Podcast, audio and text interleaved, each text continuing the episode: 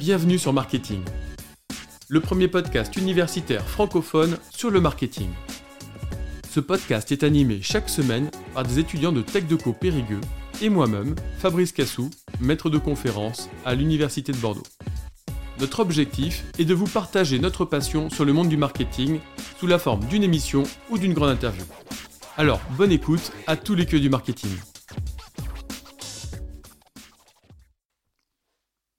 Bienvenue dans ce deuxième épisode de notre podcast. Notre concept est de vous proposer chaque vendredi un nouvel épisode, soit sous forme d'émission avec différentes rubriques, soit sous forme de grande interview. Ce deuxième épisode est donc celui de notre première grande interview. Et pour cela, nous avons eu la chance d'avoir comme premier invité Monsieur Eric Plat, président directeur général d'Atoll les Opticiens. Il revient dans cet épisode sur l'histoire de la marque, l'évolution de leur stratégie de communication et du marketing, leurs innovations, comme leurs lunettes pour les dyslexiques, leur démarche citoyenne avec leur nouveauté Oneo, à savoir des lunettes éco-responsables fabriquées en France, sa perception du métaverse en tant qu'entrepreneur mais également en tant qu'opticien, et la place centrale qu'occupent les points de vente au cœur de la stratégie du réseau Atoll. En tant qu'ancien président de la FCA, Fédération du commerce coopératif et associé, Éric Plat revient sur les spécificités de cette forme de commerce et l'importance de la dimension humaine. Enfin, Éric Plat revient sur son parcours, son déclic pour l'entrepreneuriat, ses expériences marquantes avec son souci de provoquer la chance.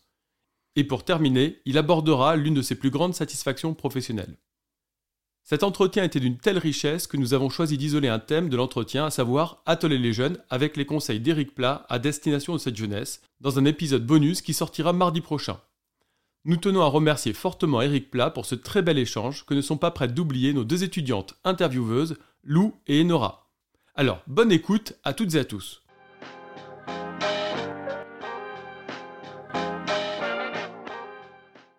Pourriez-vous vous présenter en quelques mots, s'il vous plaît? Euh, alors bonjour, je m'appelle Eric Plat, je suis opticien et euh, je dirige euh, le groupe Atoll, qui est une coopérative en, France, hein, exclusivement en France, qui est composée de 820 magasins, 750 à l'enseigne et 70 qui sont des magasins indépendants qui achètent dans notre centrale d'achat. Et ça fait 12 ans que je dirige le groupe.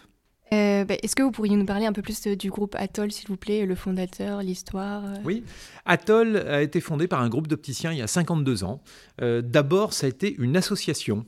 Et puis rapidement, ils se sont aperçus que le, modèle en association ne pouvait pas bien fonctionner. Donc ils se sont saisis des statuts de la loi de 47 des coopératives, qui leur a semblé être le meilleur modèle.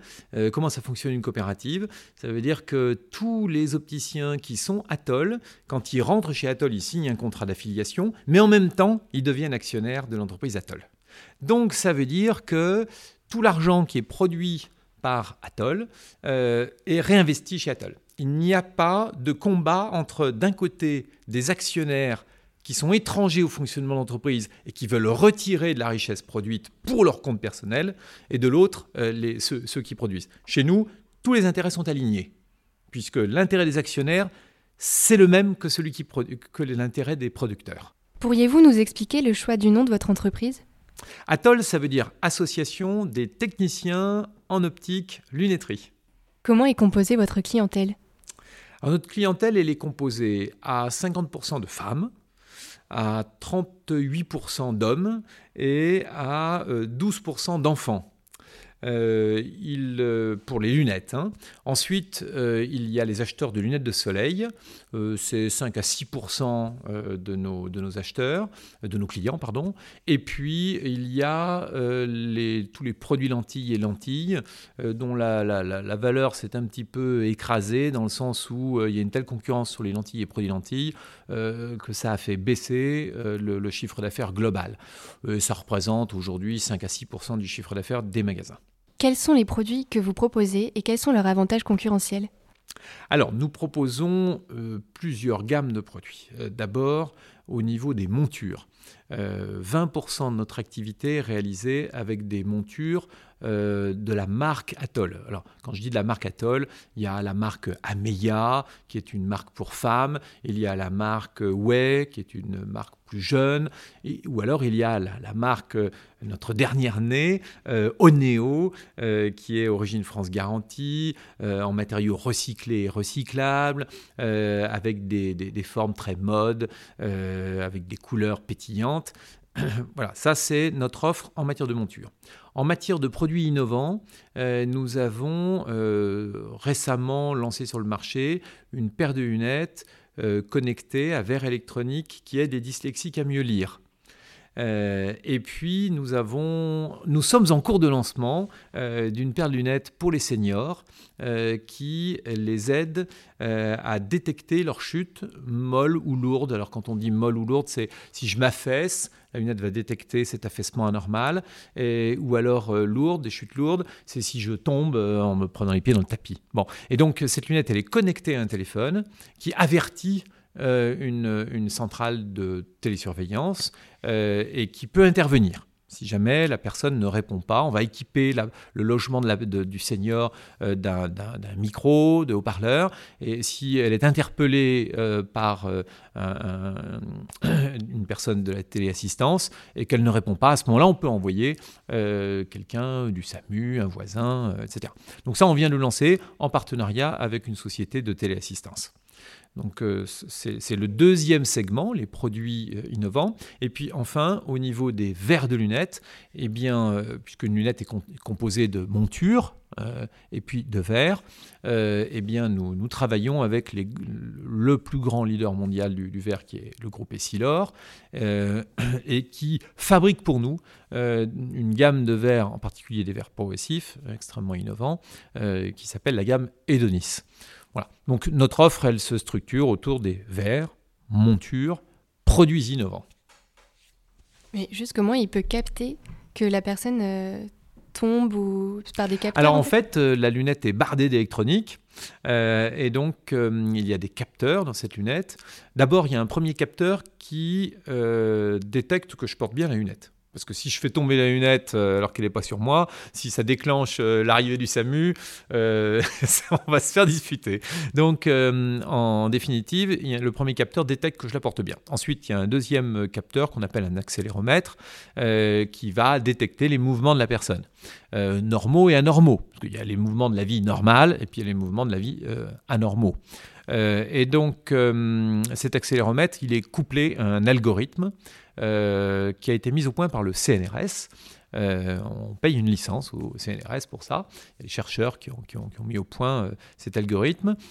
Et, ensuite, il y a tous les capteurs, ou enfin toute l'électronique qui permet de connecter cette lunette à un télétransmetteur, qui est un téléphone en fait, hein, pour que toutes ces données qui sont dans la lunette bah, soit transmise à des téléopérateurs qui, euh, assurent euh, cette, surveillance et cette bienveillance.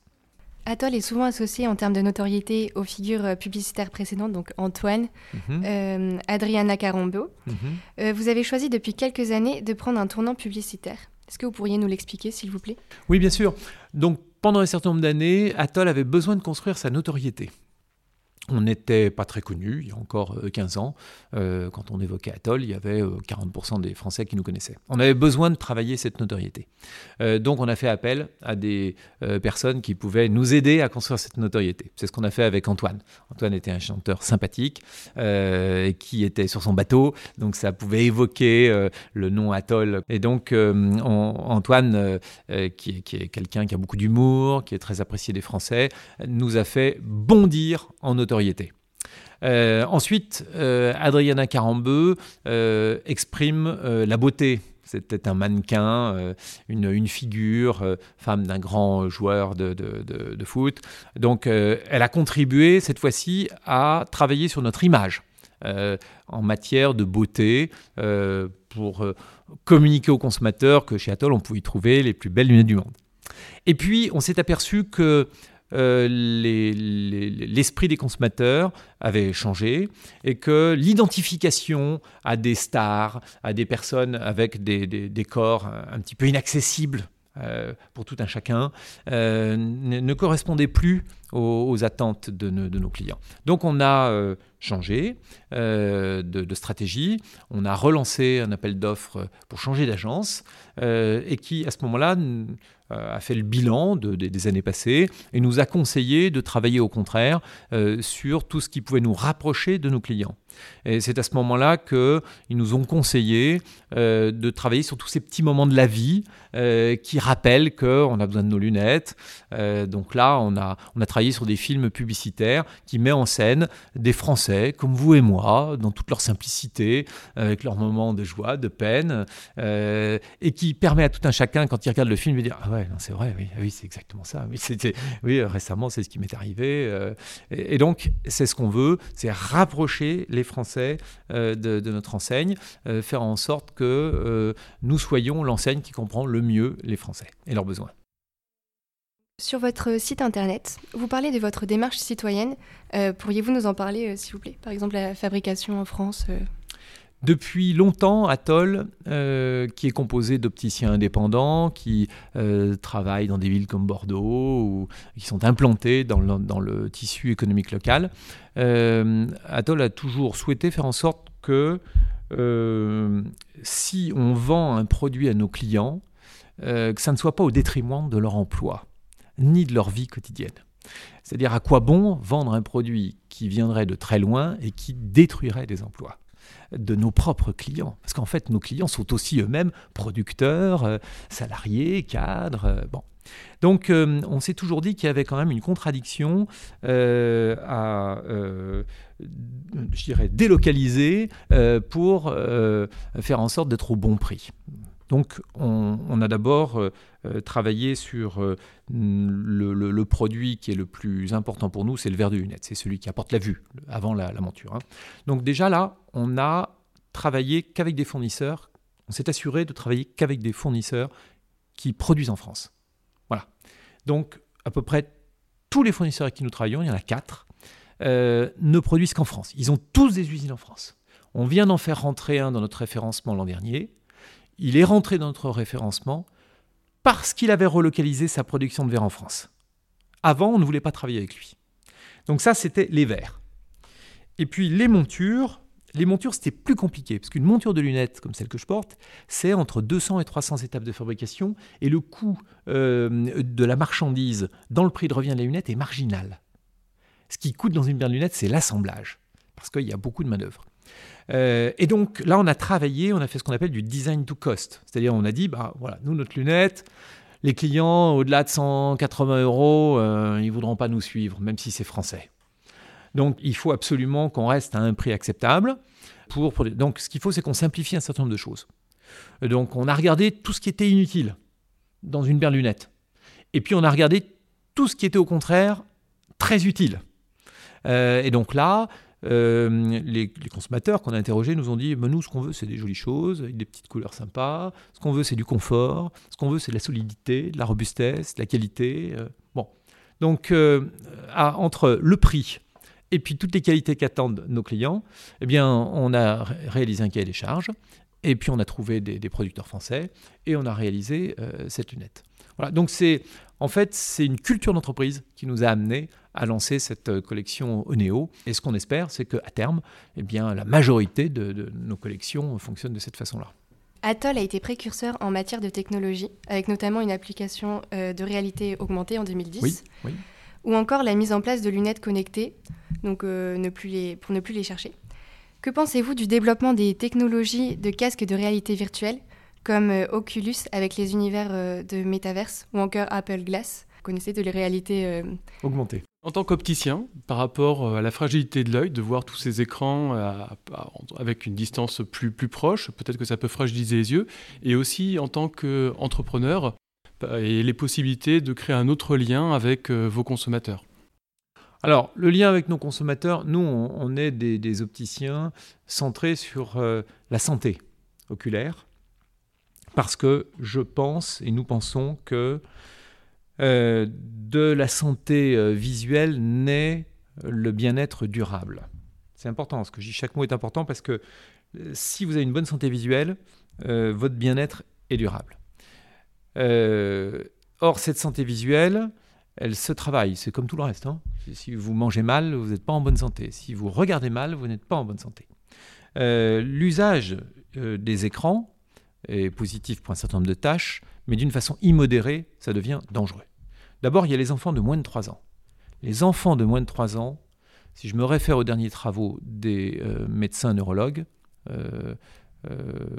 eh bien, il faut exclure l'usage des écrans pour les enfants de moins de 3 ans. C'est n'est pas une heure par jour, c'est exclure. Donc les casques de réalité virtuelle euh, pour le métaverse, euh, pour les enfants de moins de 3 ans, on n'y pense même pas. Ensuite, de 3 à 11-12 ans, euh, plus d'une heure par jour engendre des problèmes de concentration qui sont irréversibles pour la vie. Irréversibles pour la vie. Donc, euh, c'est pas moi qui le dis, c'est moi je ne suis qu'opticien, euh, ce sont des neurologues euh, ou des neuropsychologues ou d'une façon générale plus largement des scientifiques qui étudient les comportements des enfants depuis de longues années, depuis l'avènement des écrans de télévision, puis depuis 15-20 ans l'avènement des smartphones, des tablettes, etc. Donc en dessous de 12 ans, on peut considérer que c'est dangereux. Parce que c'est irréversible. Ensuite, après, euh, il y a d'autres phénomènes engendrés par euh, l'usage des écrans.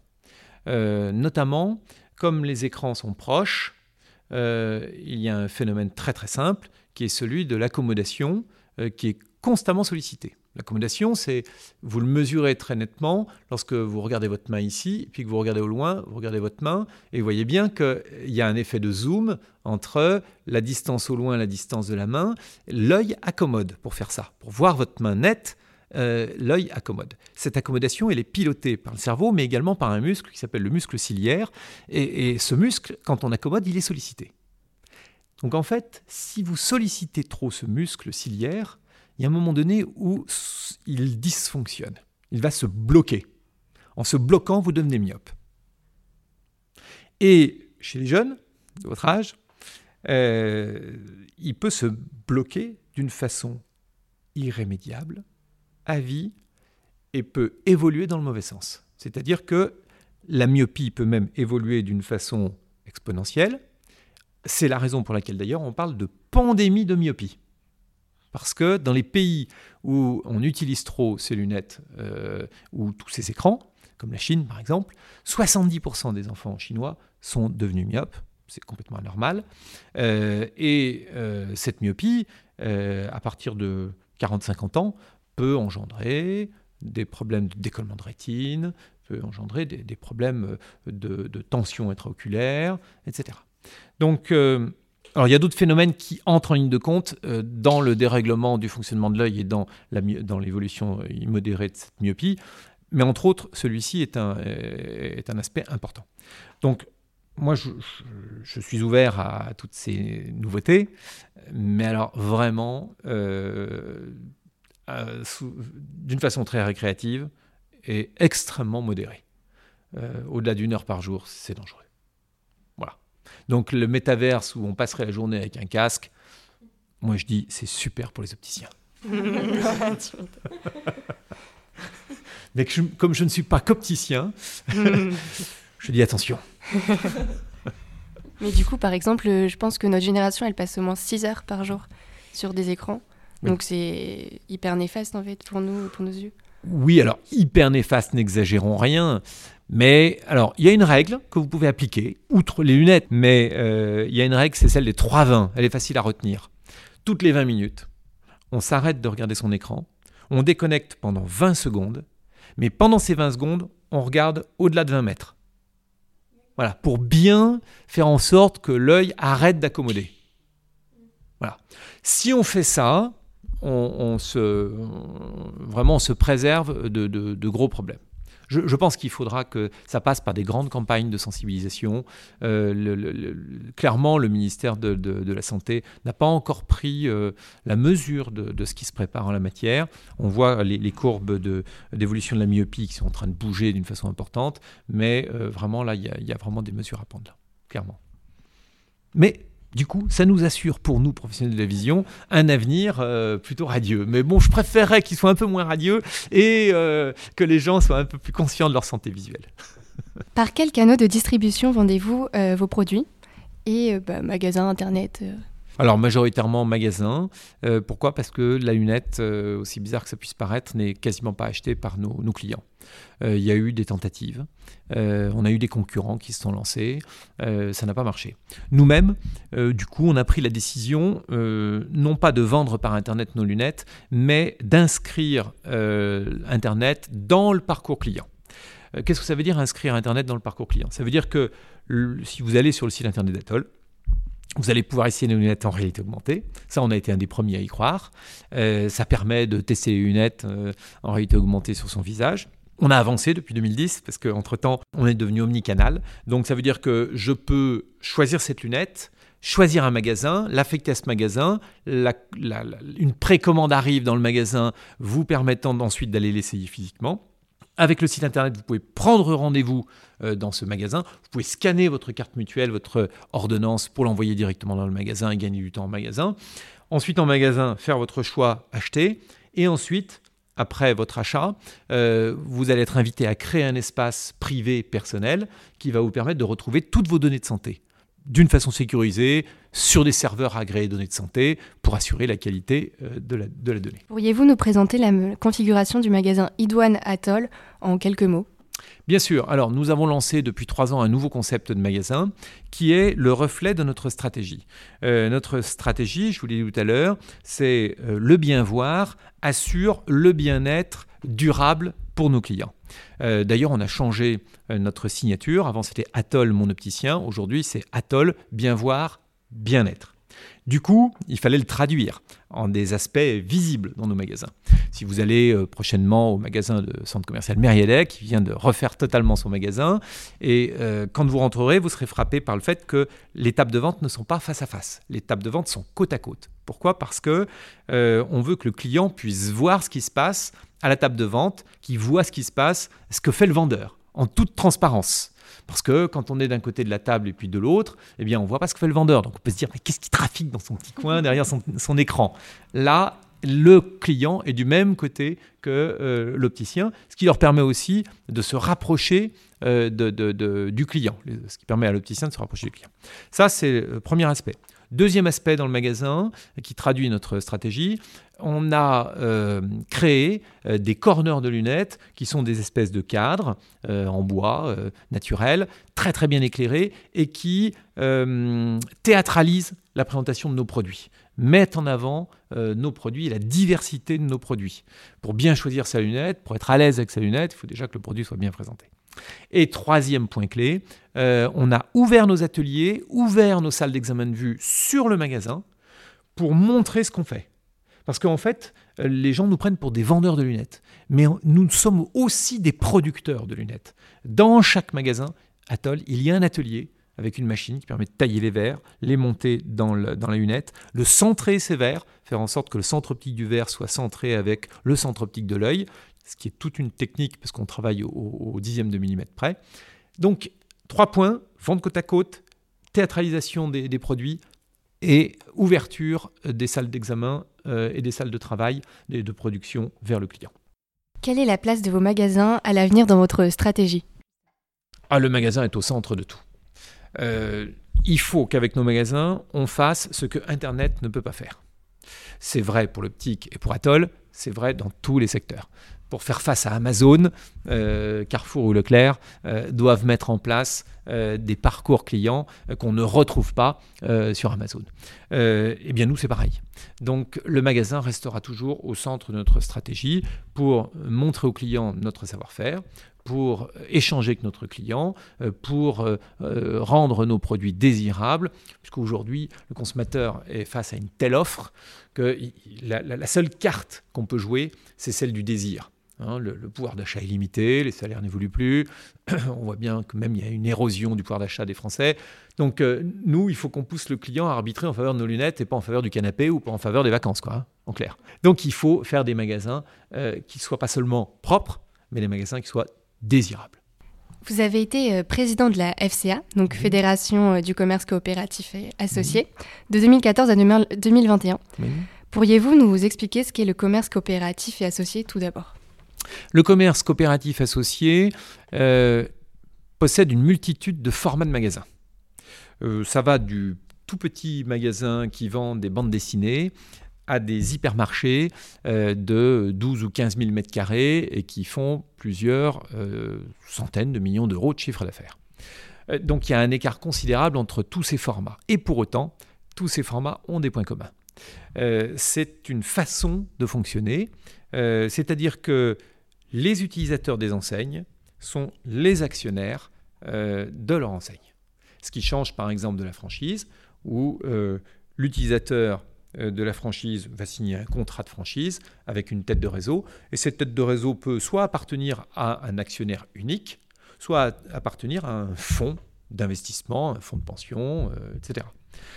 ou alors carrément un commerce qui est un groupe d'actionnaires multipossesseurs de magasins où il y a un certain nombre de salariés euh, qui peut être un peu désintéressé au fonctionnement de l'entreprise. Donc vous voyez, il y a nous ce qui nous différencie de, des deux autres formats, c'est ce qui nous différencie de la franchise et du, euh, commerce intégré, c'est vraiment que l'enseigne Atoll appartient à ces euh, opticiens Atoll.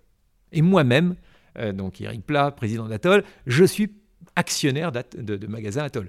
J'en ai euh, deux à Saint-Paul-et-Dax, j'en ai un à Ambarès, j'en ouvre un à Sainte-Eulalie de Bordeaux, euh, je vais en ouvrir un autre à Coutras.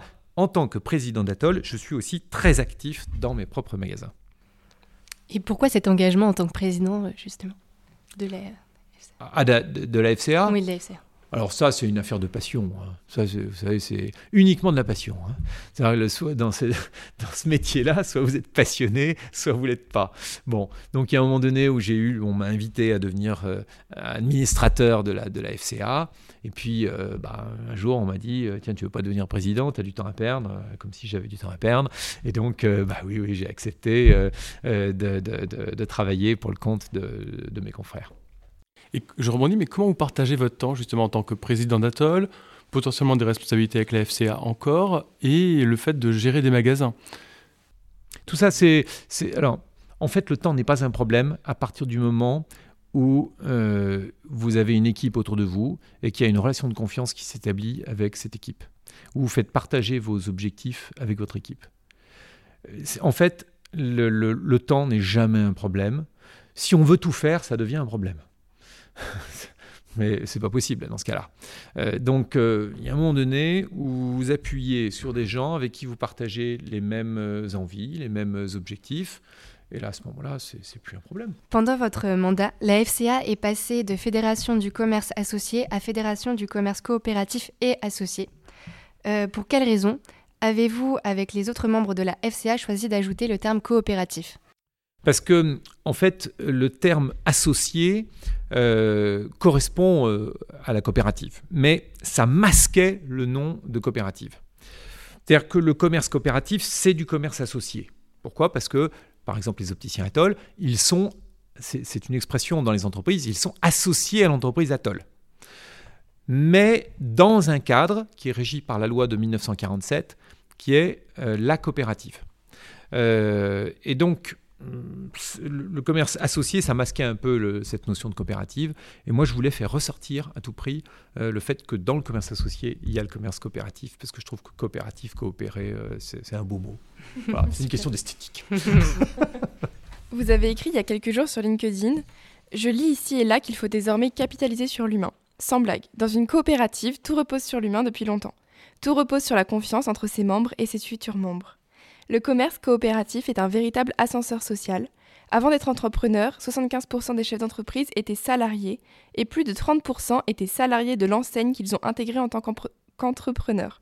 N'est-ce pas Franck Ariulou euh, Nous sommes un exemple de commerce à visage humain, aussi parce que nous délivrons le bien vouloir et le bien-être à des clients et que nous contribuons à tisser du lien social autour de nos points de vente. Ancrés dans les territoires, nous exerçons un métier qui a du sens. Atoll les opticiens construit le commerce de demain car nous avons des opportunités pour celles et ceux qui veulent entreprendre, comme pour celles et ceux qui veulent être salariés avant d'entreprendre. Est-ce que vous pourriez nous en dire plus, s'il vous plaît? Bien sûr. Il y a déjà beaucoup de choses hein, dans, ce que vous avez lu.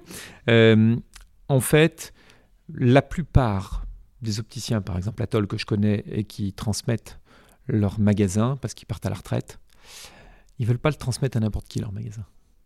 ils veulent le transmettre à des collaborateurs ou à d'autres coopérateurs. Ça, c'est un phénomène. Il y a très peu de francs-tireurs qui disent euh, Moi, je m'en fous de ma boutique, ce que je veux, c'est le plus offrant. Euh, non. il y a euh, cette notion de plus offrant parce que je pars avec un capital pour ma retraite, c'est normal. Ça, ça, ne me choque pas. Mais à chaque fois, je retrouve chez ces confrères, Atoll, cette envie de transmettre à un salarié. Et figurez-vous que ce qui est vrai chez Atoll, je l'ai retrouvé dans toutes les coopératives. C'est-à-dire que si je prends euh, une, coopérative qui est à l'opposé de la nôtre par, par, sa taille, qui est la plus grosse de toutes, c'est Leclerc, Leclerc transmet euh, à ses salariés, à ses enfants, ou alors va porter un salarié à la direction, puis à, la propriété d'un magasin. Donc on est vraiment dans un modèle où euh, tout le monde est intéressé à la réussite de tout le monde. Euh, d'ailleurs, j'en veux pour preuve que euh, dans euh, le plan stratégique de Carrefour, qui est le modèle de l'entreprise intégrée, il vient de, de déclarer il y a peut-être deux ans et demi, euh, deux ans, euh, qu'il lui faudrait confier la direction de certains de ces magasins à des franchises, à des, franchisés, pardon. Et la franchise, c'est déjà un peu euh, l'entreprise indépendante, c'est l'hyper-responsabilisation. bon, c'est pas tout à fait la coopérative, hein, mais, mais ça montre que dans une entreprise, pour que tout le monde soit intéressé, il faut que tout le monde participe au destin de l'entreprise, à sa mission et euh, euh, sinon, euh, bah, les, gens ne s'investissent pas, hein, tout simplement. Hein. Voilà. Donc la, coopérative repose vraiment sur la bonne volonté. Nous, on a par exemple des ambassadeurs qui, sont très investis dans le fonctionnement de la COP. Il y a les administrateurs qui sont élus par le reste des, des opticiens pour faire fonctionner la COP. Par exemple, dans mon conseil d'administration, qui n'est composé que d'opticiens, je pense que je dois avoir moins d'un absent par an euh, au conseil d'administration que nous organisons pratiquement tous les mois. Et, quand il manque, c'est soit parce qu'il a eu le Covid, soit parce que euh, vraiment euh, il lui arrive une énorme tuile, ou parce qu'on a changé la date à la dernière minute et que lui il avait prévu un voyage l'autre bout du monde et que sinon il perdait le prix du voyage. Voilà, donc l'implication est totale. Donc c'est vraiment une question d'implication.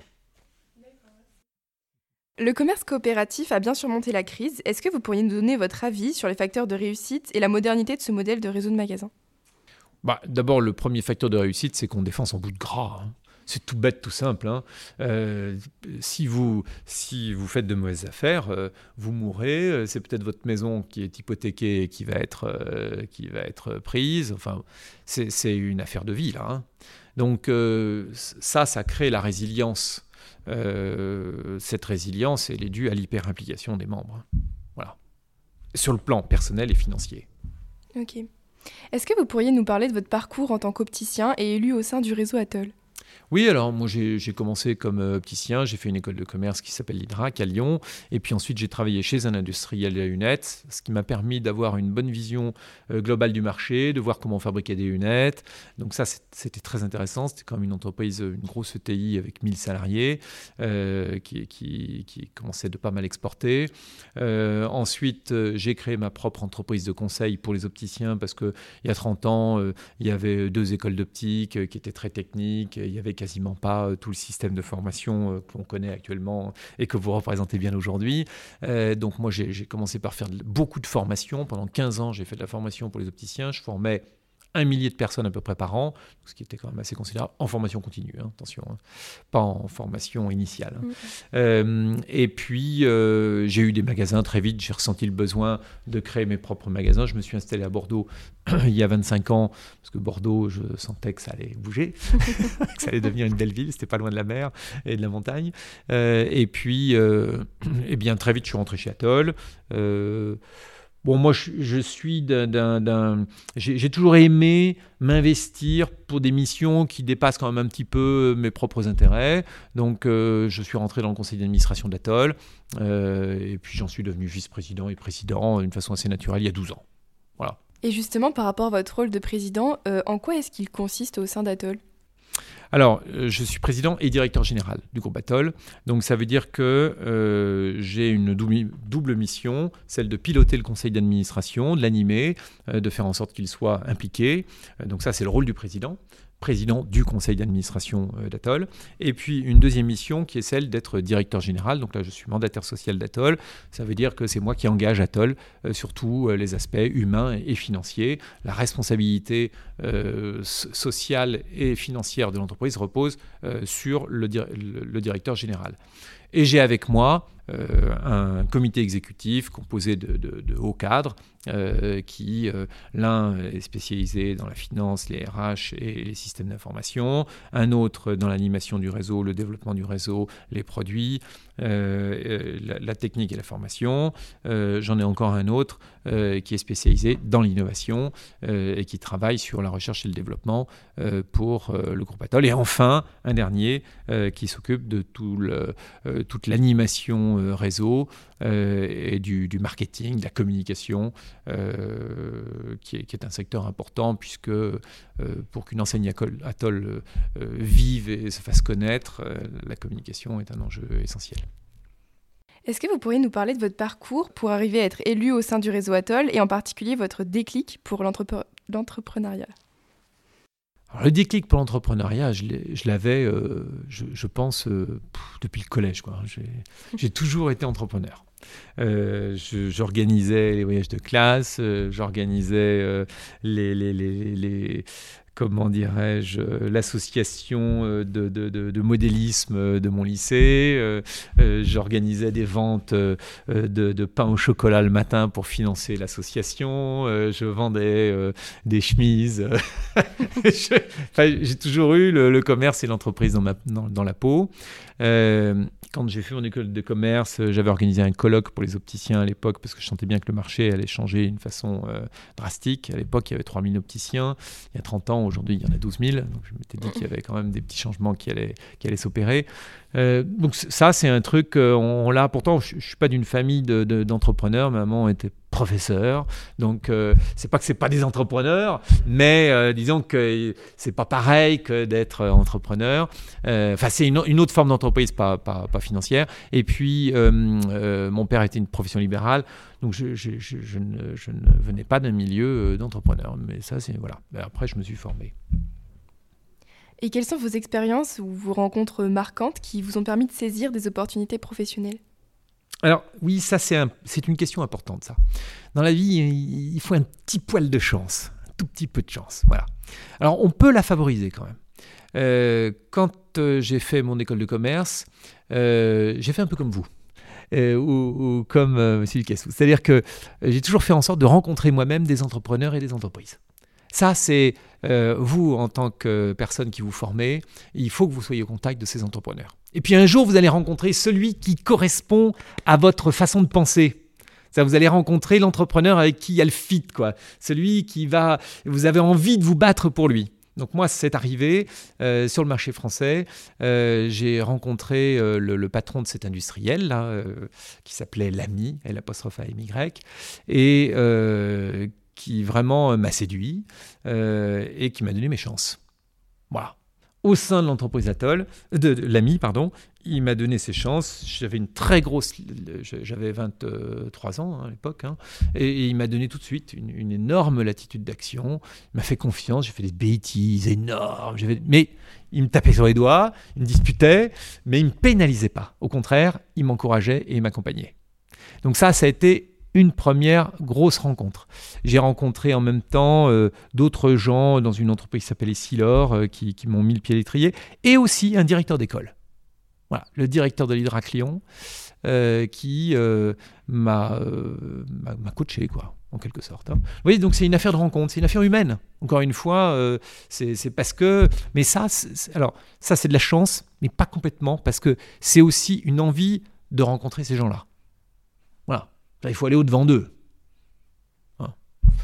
Si vous n'allez pas au-devant de ces gens-là, vous, si vous restez dans votre petit coin, vous ne rencontrerez jamais les bonnes personnes, c'est clair. Et comment s'est passée votre rencontre avec Atoll? Est-ce que c'était une rencontre humaine ou c'est plus une, un choix Ma rencontre avec Atoll, c'est un ancien euh, collègue euh, qui travaillait chez l'industriel de la lunette, là, euh, qui un jour est venu me voir en me disant J'ai pris la direction générale d'Atoll. Est-ce que tu veux nous rejoindre? Et donc Atoll n'était pas très connu à l'époque. Donc j'ai dit oui, bien sûr, oui. donc il y a encore de l'humain. Il y a encore de l'humain, tout à fait. si vous deviez faire une rétrospective de votre vie, quelles expériences ou quels échecs vous ont permis d'avancer? Et si vous aviez une baguette magique, par exemple, euh, qu'est-ce que vous referiez ou pas euh? Dans les succès, je trouve que ce qui est vraiment très grisant euh, quand on est chef d'entreprise comme moi, euh, c'est justement quand vous mettez en place des projets, que vous voyez ces projets éclore, euh, germer, puis réussir. comme par exemple le, lancement de cette lunette qui aide les dyslexiques à mieux lire, et que quand vous faites une étude aux portées de ces gens qui portent ces lunettes, 82% vous disent elles ont changé ma vie. Ah, là, il y a une satisfaction qui, est, qui est énorme. Hein il y, a de l'émotion dans ce que je dis. Et donc, euh, vraiment, c'est quelque chose euh, de, très gratifiant à un moment donné, euh, de se dire, bah, l'autre jour, je discutais avec un, un opticien, Atoll, qui est dans le conseil d'administration, et qui s'intéresse à toutes les problématiques de, de basse vision. La basse vision, c'est des gens qui perdent la vision au point d'avoir plus que un vingtième d'acuité, donc ils sont presque aveugles mais pas complètement. Alors il y a toujours une petite possibilité de les aider à mieux vivre euh, dans leurs euh, conditions de, de, gens qui ont une très faible... Et donc, euh, lui, il est chef d'entreprise, et donc il, il, cherche en permanence des outils innovants, connectés, des lunettes parlantes, des choses comme ça. vous voyez, le, boulot de chef d'entreprise, c'est aussi ça, c'est apporter satisfaction à des clients, à des gens qu'on aime bien ou à des gens qu'on ne connaît pas, sur des, points qui vont les aider à mieux vivre. ça, c'est aussi très, très intéressant. Bah, Mais merci, beaucoup. beaucoup. merci beaucoup. Avec plaisir.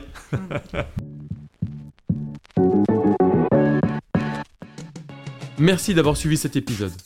Vous pouvez désormais nous aider dans notre démarche en mettant 5 étoiles au podcast sur Spotify ou Apple Podcast, mais également le partageant et en en parlant autour de vous.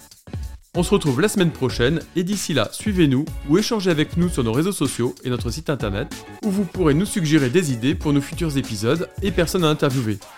Merci pour votre soutien et votre écoute et à très bientôt sur Marketing, le podcast universitaire pour tous les queues du marketing.